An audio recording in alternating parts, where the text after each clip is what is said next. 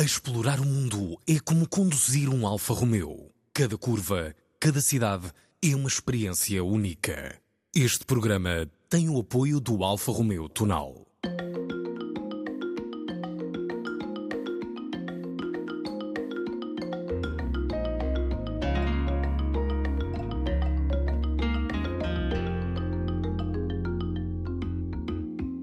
Agora, parece que foi num passado sem fim, mas nesse tempo havia um passado ainda mais remoto. Calcula-se que terá sido em finais do século XIII ou em princípios do século XIV que os canteiros ergueram as muralhas à volta da cidade da Guarda. As assinaturas cinzeladas nas pedras eram uma forma de identificar o trabalho de cada um e assim receberem o seu pagamento.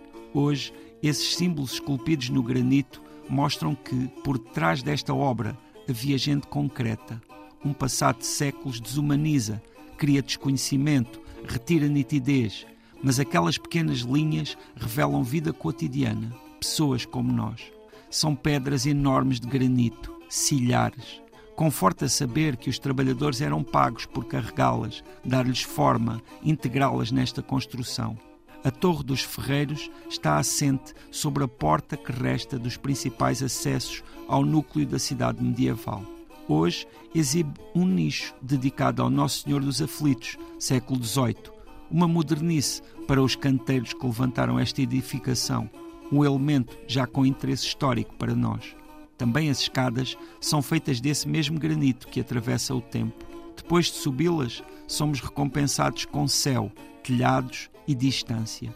Estes antigos limites da guarda ficam agora no seu centro e por isso, ao olharmos em volta, identificamos várias referências da cidade. Lá longe, a nossa vista alcança paisagens que ultrapassam em muito essas fronteiras, como é o caso da Serra da Estrela ou dos vales do Zézer e do Coa.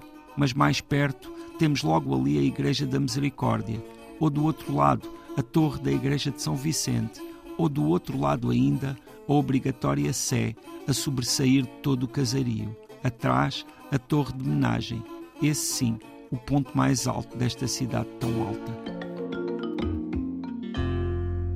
José Luís Pachoto, neste episódio estamos em Portugal, estamos na terra do Senhor dos Aflitos e, depois de olhar para toda a história e para todo o retrato que foi feito na crónica, Acho que o Senhor dos Aflitos não poderia estar em melhor sítio, já que aflitos andaram os que carregaram tanto granito na guarda. É verdade, é verdade. E isso é algo que ali se sente. É uma cidade onde essa pedra tem peso, literal e, e não só, mas, que, mas sinto que uh, também lhe dá uma certa solidez, dá-lhe uma, dá uma certa honradez até se poder dizer e, e, para lá daquilo que é andar por lá falar com as pessoas partilhar né, aquela, aquela visão do, do, de Portugal e do mundo a partir dali esse aspecto monumental também é muito marcante sendo que por ser uma cidade tão alta, também é uma cidade indissociável da paisagem que a rodeia, é? que nos mostra que há mundo à volta uhum. e isso também é, é fantástico. Indo à Guarda, o que não falta são pontos uh, turísticos, uhum. pontos uh, que simultaneamente nos cortam a respiração em termos de beleza, mas que nos dão muita história também. Uhum. Nomeadamente a Sé, as, as torres, a vista para, para, para a Serra da Estrela, para a zona de Caldeirão, enfim, uma pessoa perde-se ali. Sim, subir ao topo da Sé é fabuloso, não é? E assistir a essas paisagens a partir de lá é incrível. Mas também se pode fazê-lo, embora não seja tão alto, a partir das muralhas. Pronto, e existem ali outros pontos onde também uh, existe tudo isso. Mas na verdade, sabes, eh, uma das coisas que também eh, pode ser surpreendente para muita gente é a vida da cidade da Guarda. Para lá dos estudantes, para lá do habitual de uma cidade que, que tem a importância que a Guarda tem na, na sua região, há também uma certa programação cultural que pode surpreender muita gente. Na altura, por exemplo, lembro-me em que estive lá, que foi no, no ano passado, lembro-me de. a última vez que estive lá, quero dizer, uh, lembro-me, por exemplo, de ter ali uh, cruzado com duas exposições que na altura me surpreenderam muito, porque são de dois escritores uh, que são e foram amigos, que é o caso do Agualusa, que felizmente ainda é, hoje é Eduardo Agualusa, né, escritor angolano, ou do José Saramago, que tinham em espaços diferentes exposições de fotografia, imagina. No caso de Água Lusa já, já conhecia um pouco uh, uh, os seus dotes fotográficos, mas no caso de Saramago para mim foi uma surpresa e que achei incrível e que foi ali, na Guarda, que, que vi isso e que tomei conhecimento disso.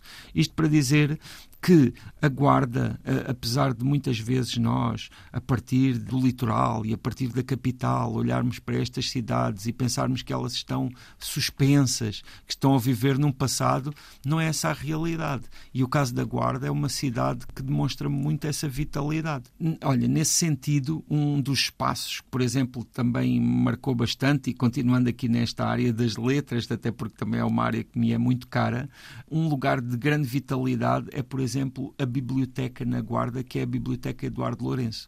O Eduardo Lourenço, grande pensador português, uma grande figura é, da nossa intelectualidade do, nos últimos anos, nas últimas décadas, é ali da região da Guarda e foi dado o seu nome a esta biblioteca, que é uma biblioteca, por exemplo, moderna, onde, para além da programação que também tem sempre e que é surpreendente e que provavelmente não, não fica atrás de outras cidades, nomeadamente de outras cidades do litoral, é um, um edifício também fantástico e é um edifício também que nos fala dessa modernidade que pode ser surpreendente para algumas pessoas, principalmente para algumas pessoas que não vão à guarda há muito tempo ou que tenham uma ideia de uma cidade parada no tempo. De facto, não é, e foi-se renovando ao longo de todos estes anos e foi também tendo aqui várias referências, várias pessoas em, de várias formas de arte referenciaram a Guarda nas suas obras. Já aqui falaste de alguns nomes, eu adiciono um outro, que é o Augusto César Ferreira Gil, que escreveu uma das baladas mais conhecidas claro, claro, claro. de Portugal, que é a Balada da Neve. Sim, sim, sim. O famoso batem leve levemente, como quem chama por certo, isso. Há chuva, se há gente, a gente não é certamente, e a chuva não bate assim. Exatamente, exatamente. E sabes que existe inclusivamente um roteiro que pode ser uh, visitado na Guarda a partir do Augusto Gil e que nos leva um pouco mais profundamente dentro dessa figura, que a maioria das pessoas, entre as quais me incluo, conhecem sobretudo a partir desse poema tão famoso, mas que na verdade foi um, autor, um poeta que teve teve muita importância no seu tempo e visitar um pouco aquilo que foi a vida dele na cidade da Guarda também acaba por ser um pouco visitar um a guarda a partir de uma certa perspectiva e a partir de uma certa época. Já visitaste a guarda pintada de branco? Hum, ainda não, ainda não tive essa oportunidade, mas acredito que seja bem marcante, porque na verdade nós aqui no nosso país não temos essa experiência da neve, não é? Para nós a, a neve é sempre algo de excepcional, uhum. ao contrário não é de outros países mais a norte, na Europa, e por isso acho que esse fascínio da neve ali uh, deve ser realmente incrível, ainda para mais com esse contraste entre esse branco da neve e aquela pedra. Né? Estavas aqui a falar uh, nós que não vivemos naquela zona, a nossa falta de ligação à neve.